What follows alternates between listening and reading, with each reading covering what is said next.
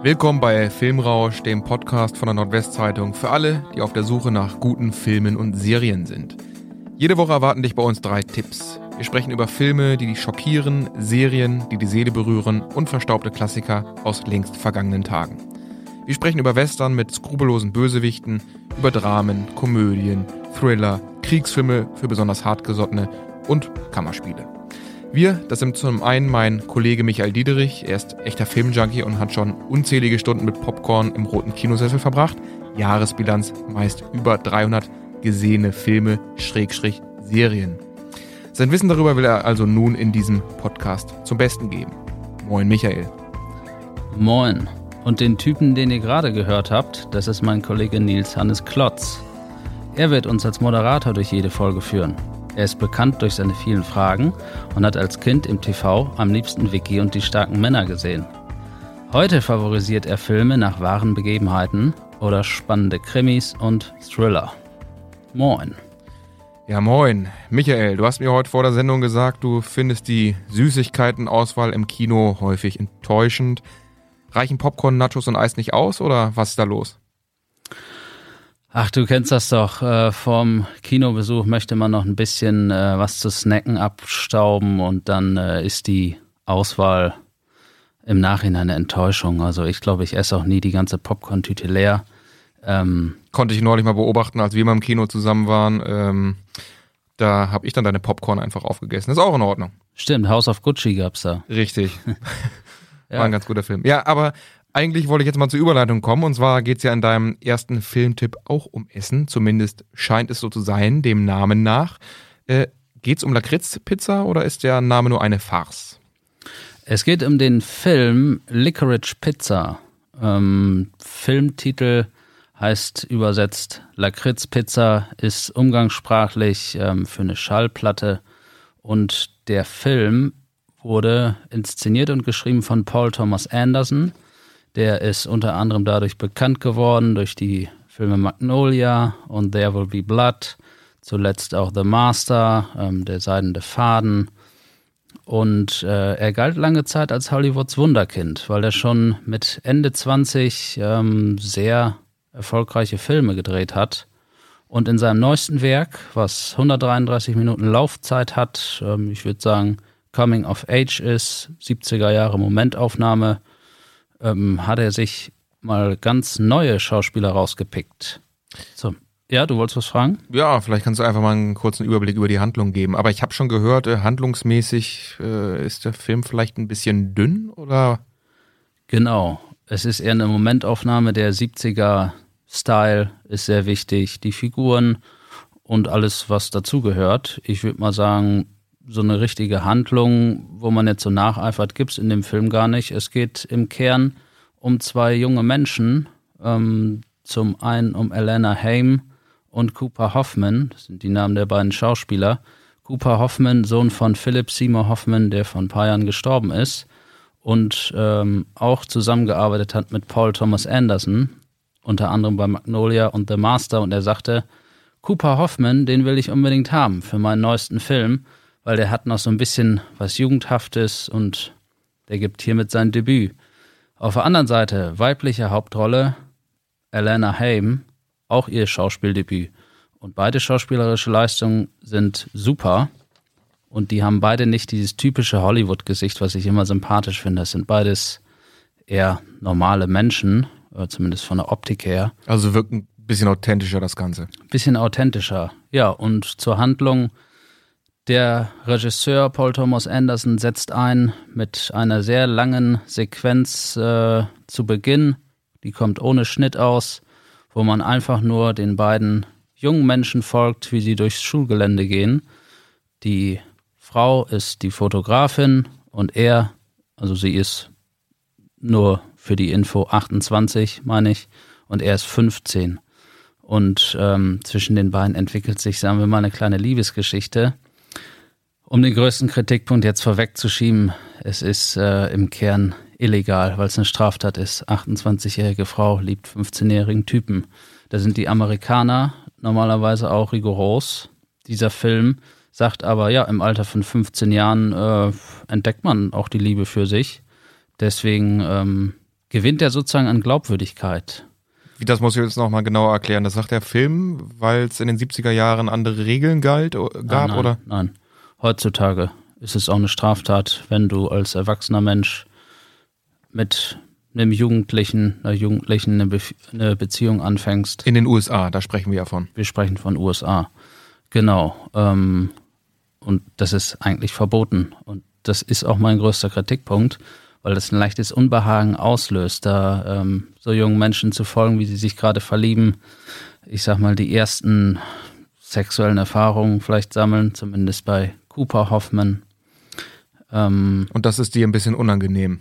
Es war mir ein bisschen unangenehm. Ich war am Samstag hier im Casablanca im Kino und ähm, ich dachte schon einmal so, ah, das machen die nicht, das zeigen die doch nicht. Äh, haben sie sehr clever gelöst. Also der Regisseur hält jetzt nicht voll drauf und dreht da irgendwelche Sexszenen mit denen, sondern es ist alles noch ein bisschen in der Kennenlernphase, sag ich mal.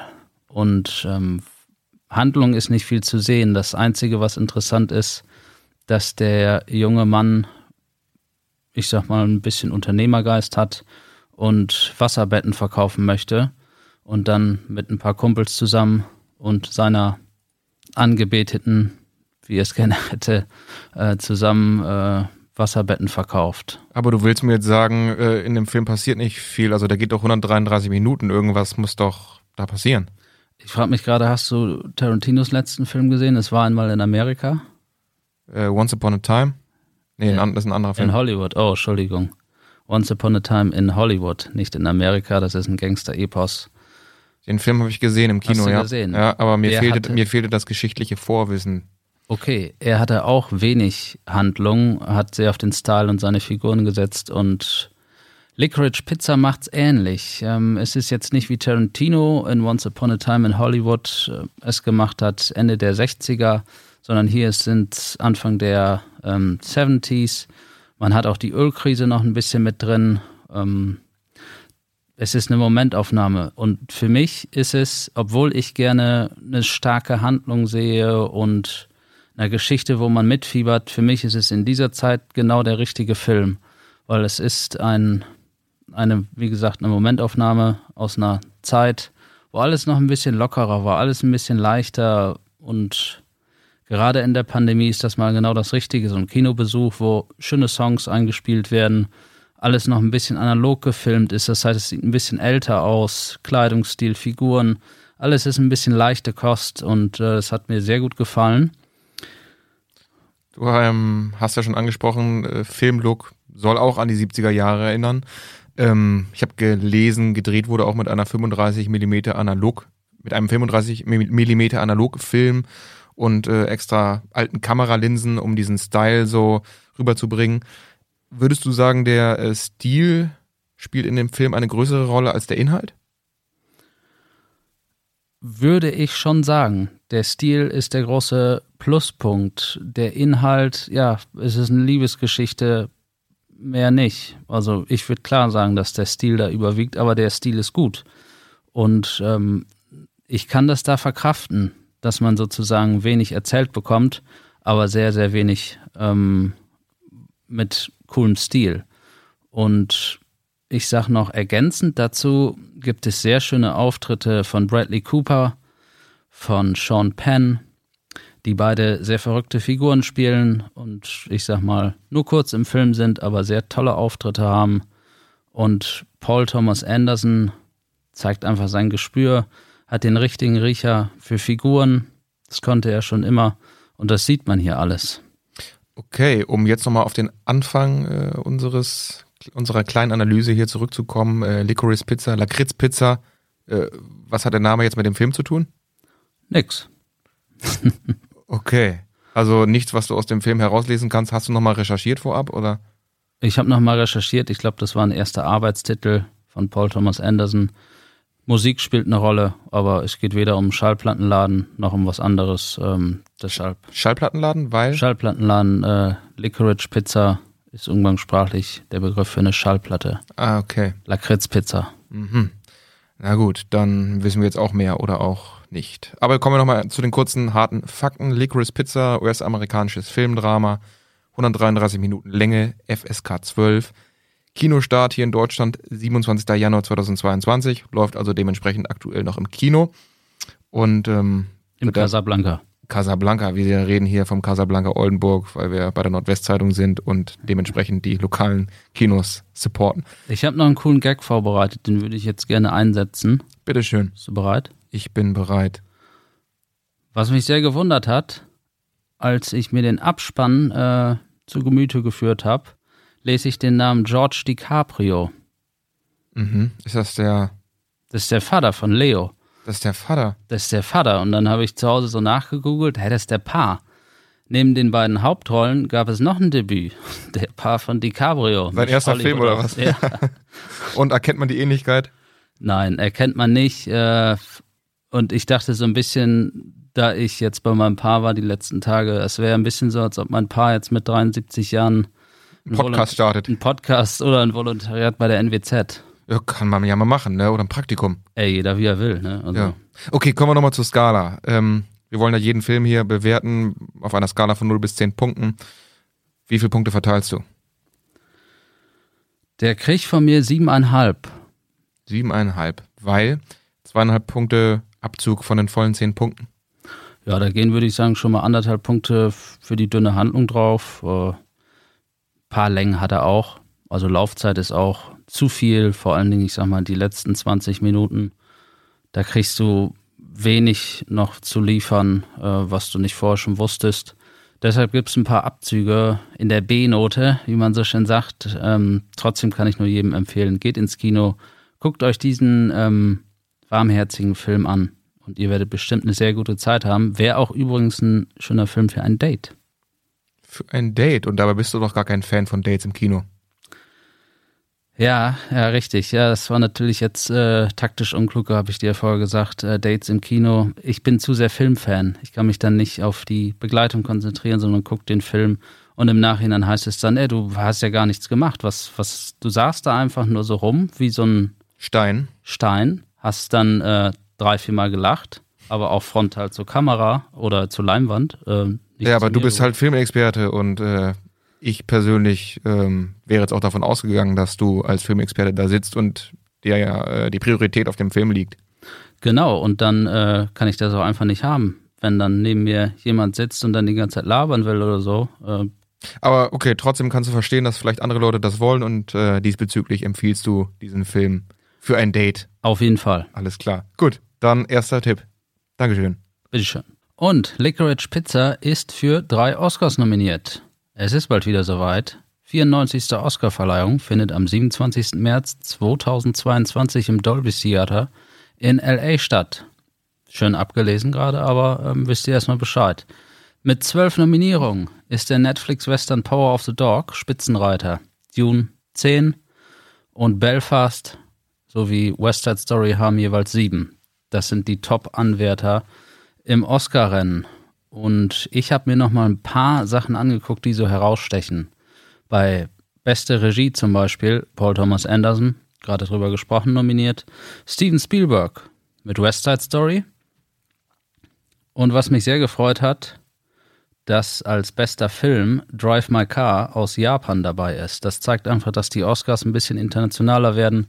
Nach dem Oscarsieg von Parasite ist es auch längst überfällig, dass äh, die Academy mal internationale Titel belohnt. Und sonst, Blick auf die Hauptdarsteller, Denzel Washington könnte für die Tragikrolle Macbeth seinen dritten Oscar bekommen. Will Smith bin ich selber großer Fan von. Fresh Prince oder auch aus Man in Black könnte für King Richard als Vater von Venus und Serena Williams seinen ersten Oscar bekommen. Ob das klappt, weiß man noch nicht. Ähm, ich würde sogar sagen, die größten Chancen auf einen Oscar in der besten Hauptrolle hätte Benedict Cumberbatch, bekannt aus Sherlock. Das kann ich erstmal dazu sagen. Aus deutscher Sicht wäre interessant, dass Hans Zimmer als Komponist vielleicht seinen zweiten Oscar bekommen könnte für die Vertonung von Dune. Außerdem Gerd Nefzer, Special Effects ist er Experte für. Auch für Dune Könnte auch seinen zweiten Oscar reinholen. Und dann gibt es noch was aus dem deutschsprachigen Raum. Bester Kurzfilm. Gehen Deutsch-Schweizer ins Rennen und Kirsten Dunst ist auch für Power of the Dog nominiert. Und die hat deutsche Wurzeln. Das ist so der deutsche Blick auf die Oscars. Und wie es dann tatsächlich ausgeht, werden wir noch sehen. Ich kann nur sagen, dass das Feld sehr offen ist. Also es gibt keinen klaren Favoriten, obwohl Power of the Dog zwölf Nominierungen hat. Ähm, weiß ich nicht, ob der wirklich so abräumen wird. Ich würde es Dune gönnen, Science-Fiction-Spektakel, Film des Jahres. Nur leider ehrt die Academy ja meistens nicht die besten Filme, sondern die mit der dicksten Message. Und da ist die bei Dune leider nicht so groß wie bei Power of the Dog. Deshalb ähm, bleibt es abzuwarten. So viel zu den Oscars. Alles klar. Gut, dann nach diesem kleinen Ausflug zu den Oscars machen wir jetzt einen kleinen Ausflug ins Star Wars Universum und zwar zum Buch von Boba Fett. Äh, ja, ich muss da persönlich sagen, da bin ich echt raus, weil mit Star Wars habe ich nicht viel am Hut. Ähm, ist wahrscheinlich auch eher ein Ding für echte Fans, oder? Ja, hast du gar nichts von Star Wars gesehen? Keinen einzigen Film? Doch, mit meinem Bruder habe ich mal einen Film gesehen, aber ich weiß gar nicht, ob ich den zu Ende gesehen habe. Ich könnte jetzt auch nicht sagen, welcher das war. Ich wurde äh, verpflichtet mitzuschauen und bin dieser Pflicht dann nachgekommen. Ist dein Bruder denn Star Wars-Fan? Der ist Fan, jo. Könnten wir vielleicht dich austauschen und deinen Bruder nehmen? Ich kann ihm auch einfach Bescheid sagen, dass er in diese Folge hier mal reinhören soll und ähm, dann würde er vielleicht das Buch von Boba Fett einfach auch gucken. Okay, dann äh, würde ich doch sagen, Buch von Boba Fett, sieben Folgen auf Disney Plus seit letztes Jahr oder ich sag mal Ende letztes Jahr auf den letzten Drücker noch 2021 erschienen. Und worum geht's? Es geht um den berüchtigten Kopfgeldjäger Boba Fett, der sozusagen nach der Rückkehr der Jedi-Ritter den Palast in Tatooine von Jabba the Hutt stürmt, Jabba the Hutt erschießt und jetzt der neue Superbösewicht werden möchte und der Verbrecherlord. Ich sag noch nicht allzu viel zu der Handlung. Ich kann erstmal aus technischer Sicht sagen, Soundtrack von Ludwig Göransson beigesteuert, der für Black Panther bereits einen Oscar bekommen hat und der Sound ist super. Die ganze Serie ist von Jean Favreau inszeniert oder er hatte die Idee. Jean Favreau kennt man von Iron Man, The Mandalorian, Nils schüttelt mit dem Kopf, das sagt ihm natürlich alles nichts. Und hier zeigt er wieder, dass er sich auskennt im Star Wars-Universum. Ich sag mal so, von der grundlegenden Handlung ist es eine Fortsetzung von The Mandalorian. Da sind bisher zwei Staffeln erschienen. Und Buch von Boba Fett ist für Star Wars-Fans sehenswert. Wobei ich schon sagen muss, dass äh, zwei, drei Folgen auch für mich als Star Wars-Fan nicht ganz funktioniert haben. Warum das denn nicht? Kannst du mal erklären? Ja, ich muss ja nicht zu viel von der Handlung jetzt. Äh, das ist für dich ja egal als Nicht-Fan. Aber ich würde mich halt mit dir solidarisieren, wenn du sagst, du fandest ihn auch nicht so geil, dann würde ich halt sagen, siehste, ist nicht so geil. Wärst du denn eher gegen Star Trek oder eher gegen Star Wars? Puh, das ist schwierig. Ich bin äh, von beiden Serien jetzt nicht äußerst begeistert. Ich bin so generell von diesem Science-Fiction, Fantasy-Kram, das catcht mich nicht allzu. Aber mach gerne weiter und stell Book of Boba Fett vor. Okay, äh, sehr schön. Dann würde ich mal sagen, das hat unfassbar tolle Momente, die jedem Star Wars-Fan das geben, was die drei neuesten Filme nicht geschafft haben. Denn es fühlt sich alles nach der Star Wars-Welt an. Es tauchen Figuren auf aus dieser riesigen Welt. Es geht um Macht. Es geht um, ich sag mal, Rebellion. Ist natürlich immer dabei. Und Boba Fett als berüchtigter Kopfgeldjäger lernt am Anfang Sandmenschen kennen, die ihn ausbilden zu einem guten Krieger oder ich sag mal weiterbilden. Und in Folge 2, das ist kein großer Spoiler, wollen die einen Zug überfallen. Und wie das Ganze inszeniert ist, wie Boba Fett zusammen mit den Sandmenschen diesen Zug überfällt, das hat Kinoniveau. Das ist vom Produktionslevel unfassbar hoch. Die ganze Serie ist auf einem sehr, sehr hohen Produktionslevel. Jedes Bild sitzt, die Optik ist stark, die Darsteller, die Kostüme. Also rein aus technischer Sicht super. Ähm, ich sag mal, vom Drehbuch her gibt es einen Knicks in Folge 3 und das Ende ja, sage ich jetzt nicht zu viel zu, aber meine Höhepunkte sind Folge 5 und 6. Was da passiert, da wird jeder Star Wars-Fan wahrscheinlich sagen, Gänsehautmoment. Bei mir war es nicht Gänsehaut, bei mir war es eher applaudieren. und ich habe mich eher bedankt. Dankeschön, dass ich so einen Moment erleben darf, weil Figuren aus der Star Wars-Welt besondere Auftritte bekommen. Meinst du denn, wir erleben da noch eine Fortsetzung von dieser Serie? Ist da irgendwas geplant? Ich weiß es bisher nicht. Ich könnte mir vorstellen, dass es dann mit Mandalorian Staffel 3 weitergeht, anstatt Book of Boba Fett Staffel 2. Aber bei Star Wars und dem ganzen Universum weiß man ja nie, was passiert. Und hat die ganze Serie jetzt irgendwie ein Alleinstellungsmerkmal im Vergleich zu anderen äh, Produktionen aus dem Star Wars-Universum oder ist das jetzt äh, einfach das Rad der Kommerzmaschinerie noch einmal weitergedreht? Schwierige Frage. Star Wars ist vielleicht sogar das größte Rad in der Kommerzmaschinerie. Was Disney mit Star Wars gemacht hat, was Disney mit Marvel macht, das ist Kommerz hoch 1000. Andererseits äh, gibt es viele schöne Momente für Fans. Und solange das was Eigenes hat, solange es Sinn macht, so jemanden wie Boba Fett, den Kopfgeldjäger, vorzustellen, bin ich dabei. Solange das nur völlig belanglose Blockbuster sind, wie die neuesten drei, sieben, acht und neun, die Episoden, die mir alle nicht richtig gefallen haben, weil die nichts Eigenes mehr hatten und so ein 0815 Blockbuster-Kino waren, dann bin ich da raus.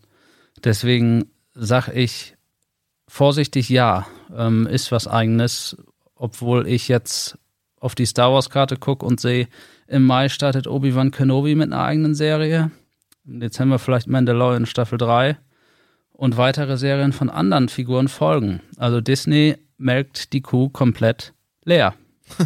Und ähm, by the way, jetzt nochmal, wie doll bist du Star Wars-Fan von 0 bis 10? Einfach nur so zur Einordnung.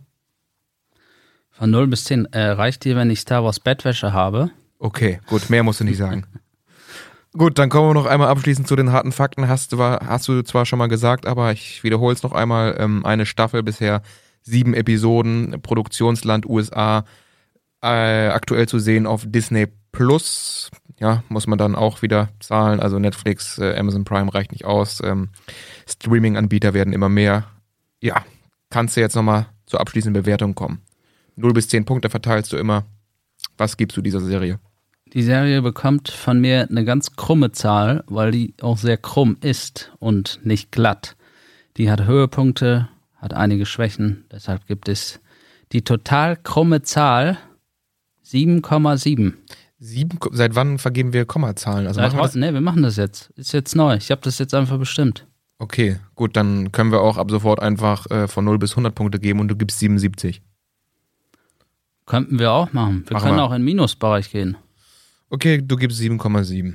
Dann würde ich sagen, machen wir jetzt einfach mal direkt weiter. Und zwar geht es jetzt um eine Western-Serie aus dem Jahr 2018.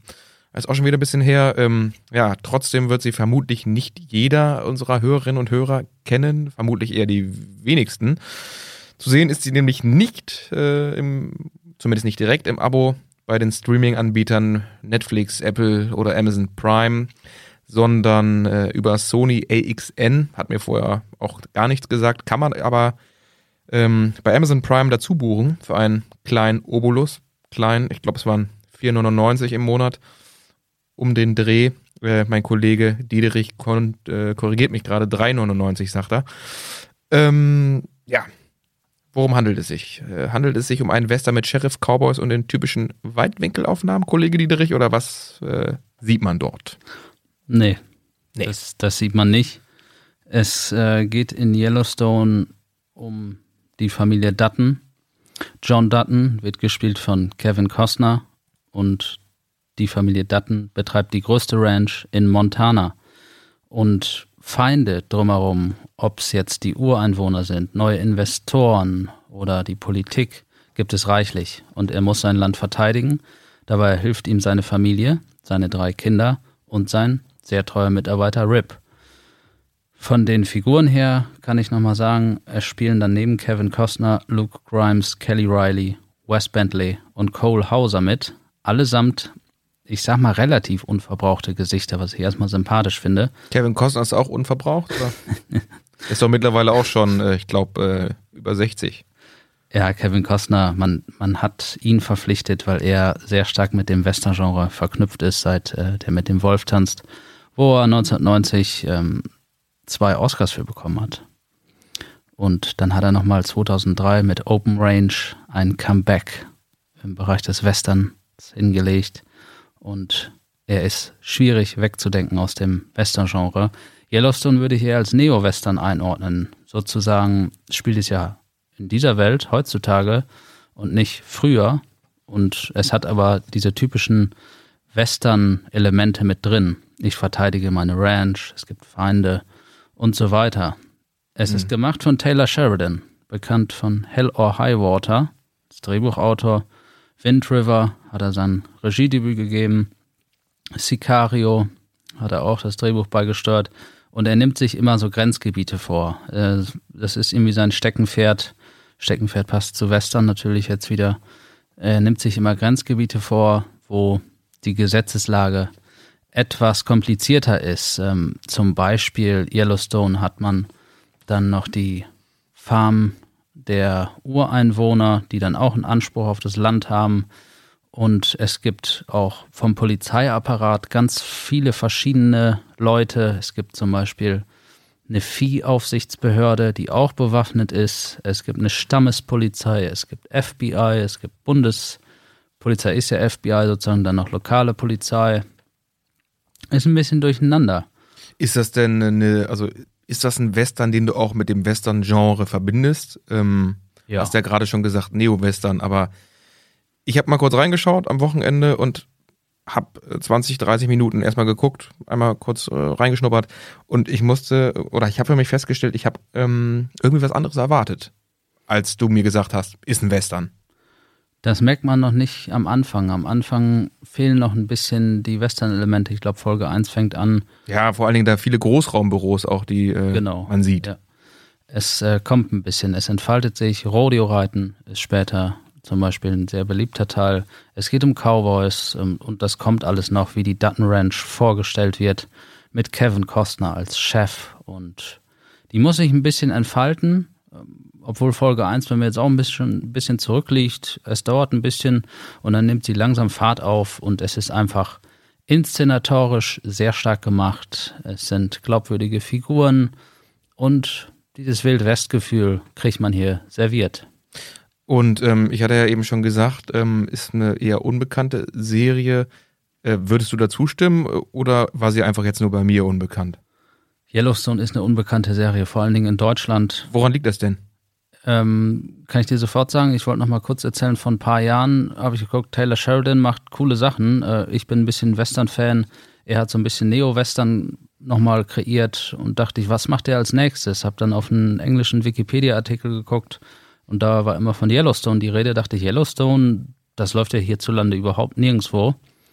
Und dann hat Sony AXN sich die Rechte gesichert, sozusagen dieser Channel auf Amazon da dachte ich, warum vermarkten die das so schwach? Äh, das kann ja eigentlich nicht sein. Es wird produziert von Paramount Pictures, ein sehr großes äh, Unternehmen in Amerika, aber in Deutschland liegen die Rechte bei Sony AXN und jetzt startet Paramount noch einen eigenen Streaming-Kanal, Paramount Plus, was mhm. das noch komplizierter macht. Da läuft es in Amerika.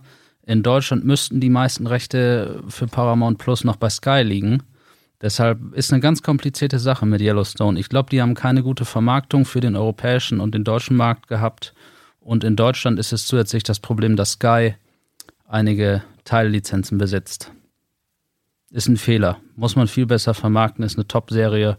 Kevin Costner hat richtig Bock auf die Rolle, das merkt man. Der Cast ist super. Es gibt sehr schöne Landschaftsaufnahmen von Montana und sehr viele coole Shootouts. Also verstehe ich überhaupt nicht, warum die Serie so komplett unterm Radar läuft und ist ein Skandal. Hm. Wir kommen jetzt hier zum Abschluss unserer heutigen Folge, wollen noch einmal die harten Fakten zu Yellowstone vorstellen. Und zwar ist es eine Serie aus US-amerikanischer Produktion.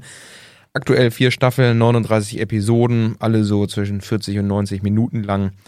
Die deutschsprachige deutschsprachige Erstveröffentlichung im November 2020 und ähm, wie gerade schon vorgestellt über Sony AXN abrufbar. Ist ein bisschen kompliziert, sich da sein Konto zu errichten. Ähm, ich habe es am Wochenende gemacht. Man kann da auch ähm, so eine, einen kurzen Probezeitraum abschließen für umsonst. Sind, glaube ich, 14 Tage oder 21. Also kann man mal machen und ähm, reinschauen, reinschnuppern und dann entscheiden, ob man dieses Abo abschließen möchte. Ja, aber wir wollen jetzt auch einmal nochmal kurz zur Bewertung kommen, die immer von 0 bis 10 Punkten verläuft, äh, manchmal auch mit Kommazahlen, manchmal nicht. Aber immer vergeben von unserem Filmexperten Michael Diederich, der das Ganze für uns einordnet. Das ist ein Skandal, wollte ich nochmal sagen. Ja. Bewertungsskala würde ich sagen, da ich jetzt drei Staffeln gesehen habe, vergebe ich insgesamt 8,3 Punkte. Staffel 1 und 2 liegen höher, Staffel 3 zieht es ein bisschen runter, aber auch nicht viel. Deshalb komme ich insgesamt für Yellowstone äh, Staffel 1 bis 3 zu 8,3 Punkten. Alles klar. Liebe Hörerinnen und Hörer, das äh, war der Podcast Filmrausch, äh, manchmal mit dicken Wortspielen noch mit drin, manchmal nicht. Äh, immer mit Filmexperten Michael Diederich und äh, seinem Moderator oder Co-Moderator Nils Anders Klotz. Ja, mir hat es Spaß gemacht, ähm, wie auch bei der ersten Folge. Und ja, die dritte Folge wird folgen. Einmal wöchentlich hier für unsere Hörerinnen und Hörer. Mir hat es Spaß gemacht. Michael, auf bald. Bis dann. Ciao.